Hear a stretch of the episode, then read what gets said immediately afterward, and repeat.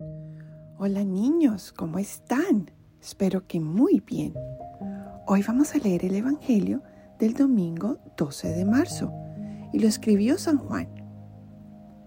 En aquel tiempo llegó Jesús a un pueblo de Samaria llamado Sicar, cerca del campo que dio Jacob a su hijo José.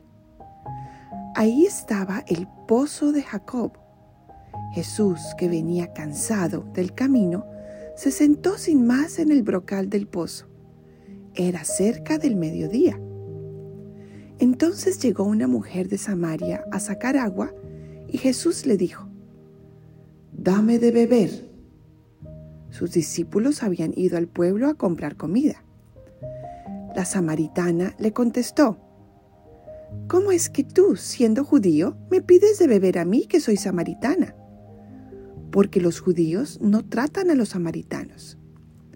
Jesús le dijo, Si conocieras el don de Dios y quién es el que te pide de beber, tú le pedirías a Él, y Él te daría agua viva. La mujer le respondió, Señor, ni siquiera tienes con qué sacar agua y el pozo es profundo. ¿Cómo vas a darme agua viva? ¿Acaso eres tú más que nuestro padre Jacob? Que nos dio este pozo del que bebieron él, sus hijos y sus ganados? Jesús le contestó, El que bebe de esta agua vuelve a tener sed, pero el que beba del agua que yo le daré, nunca más tendrá sed. El agua que yo le daré se convertirá dentro de él en un manantial capaz de dar la vida eterna. La mujer le dijo, Señor, Dame de esa agua para que no vuelva a tener sed, ni tenga que venir hasta acá a sacarla. Él le dijo, Ve a llamar a tu marido y vuelve. La mujer le contestó, No tengo marido. Jesús le dijo, Tienes razón en decir no tengo marido. Has tenido cinco y el de ahora no es tu marido. En eso has dicho la verdad. La mujer le dijo, Señor, ya veo que eres profeta. Nuestros padres dieron culto en este monte, y ustedes dicen que el sitio donde se debe dar culto está en Jerusalén. Jesús le dijo, Créeme, mujer, que se acerca la hora en que ni en este monte ni en Jerusalén adorarán al Padre. Ustedes adoran lo que no conocen. Nosotros adoramos lo que conocemos porque la salvación viene de los judíos. Pero se acerca la hora, y ya está aquí, en que los que quieren dar culto verdadero adorarán al Padre en espíritu y en verdad, porque así es como el Padre quiere que se le dé culto. Dios es espíritu, y los que lo adoran deben hacerlo en espíritu y en verdad. La mujer le dijo, ya sé que va a venir el Mesías, es decir, Cristo cuando venga, Él nos dará razón en todo. Jesús le dijo, soy yo, el que habla contigo. En esto llegaron los discípulos y se sorprendieron de que estuviera conversando con una mujer. Sin embargo, ninguno le dijo nada. ¿Qué le preguntas o de qué hablas con ella? Entonces la mujer dejó su cántaro, se fue al pueblo y comenzó a decir a la gente, Vengan a ver a un hombre que me ha dicho todo lo que he hecho. ¿No será este el Mesías? Salieron del pueblo y se pusieron en camino hacia donde él estaba. Mientras tanto sus discípulos le insistían, Maestro, come.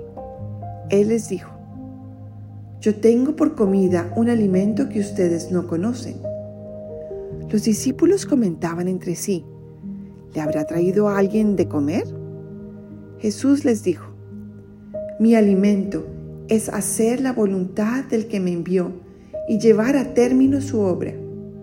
¿Acaso no dicen ustedes que todavía faltan cuatro meses para la siega? Pues bien, yo les digo, levanten los ojos y contemplen los campos que ya están dorados para la siega.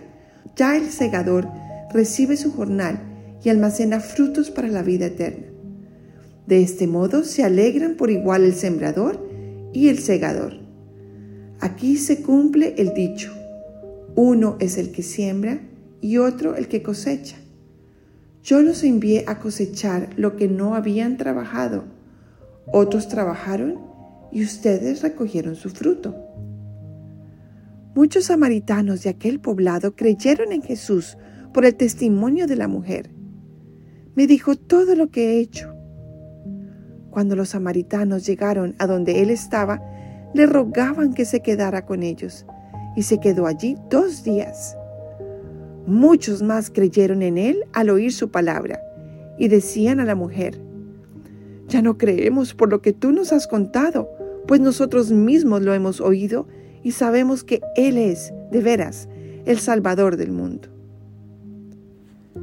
Palabra del Señor. Gloria a ti, Señor Jesús. Ven Espíritu Santo e ilumínanos para poder entender lo que nos quieres enseñar con este Evangelio. Niños, imagínense que todos tenemos en nuestro corazón un pequeño tarrito. Y ese tarrito solo se puede llenar con el amor de Jesús. Entonces, si ese vasito está vacío, sin nada de amor de Jesús, vamos a estar tristes, aburridos, de mal genio. No nos va a dar ganas de hacer nada. O siempre vamos a estar aburridos con la vida. ¿Y cómo hacemos para llenar ese tarrito? Bueno, pues cuando rezamos y hablamos con Jesús, ese tarrito se llena un poquito. Cuando vamos a misa se llena un montón. Cuando nos confesamos, el agua que está ahí de Jesús se vuelve más limpia. Cuando hacemos un acto amoroso con alguien más, dándole cariño o perdonándolo o ayudándolo, se llena muchísimo. ¿Y saben qué pasa? Cuando ese tarrito está lleno, nos sentimos muy felices. Cuando el tarrito está vacío, nos sentimos tristes, melancólicos y aburridos. Y además, cuando estamos cerquita a Jesús, ese tarrito, como el agua del pozo del Evangelio, se llena muchísimo y podemos compartirlo con los demás, porque los demás también tienen ese tarrito y puede estar vacío. Jesús se dio cuenta que la señora del Evangelio tenía su amor por el vacío porque no lo conocía y tenía mucha sed de él. Entonces Jesús le explicó, yo te puedo llenar ese tarrito de amor para que seas feliz. Y así fue. Ella se sintió muy feliz de estar hablando con Jesús y fue y le contó a los demás y muchos creyeron. Entonces, niños, es importante mantenernos muy cerquita a Jesús, hablar con Él, ir a misa, hacer nuestras oraciones. De esa forma nuestro tarrito de amor de Jesús está muy lleno y va a rebosar para poderle dar de esa agua que nos da Jesús a los demás también, para que ellos se sientan felices de ser amigos de Jesús. Bueno niños, muchas gracias por escuchar y les mando un fuerte abrazo.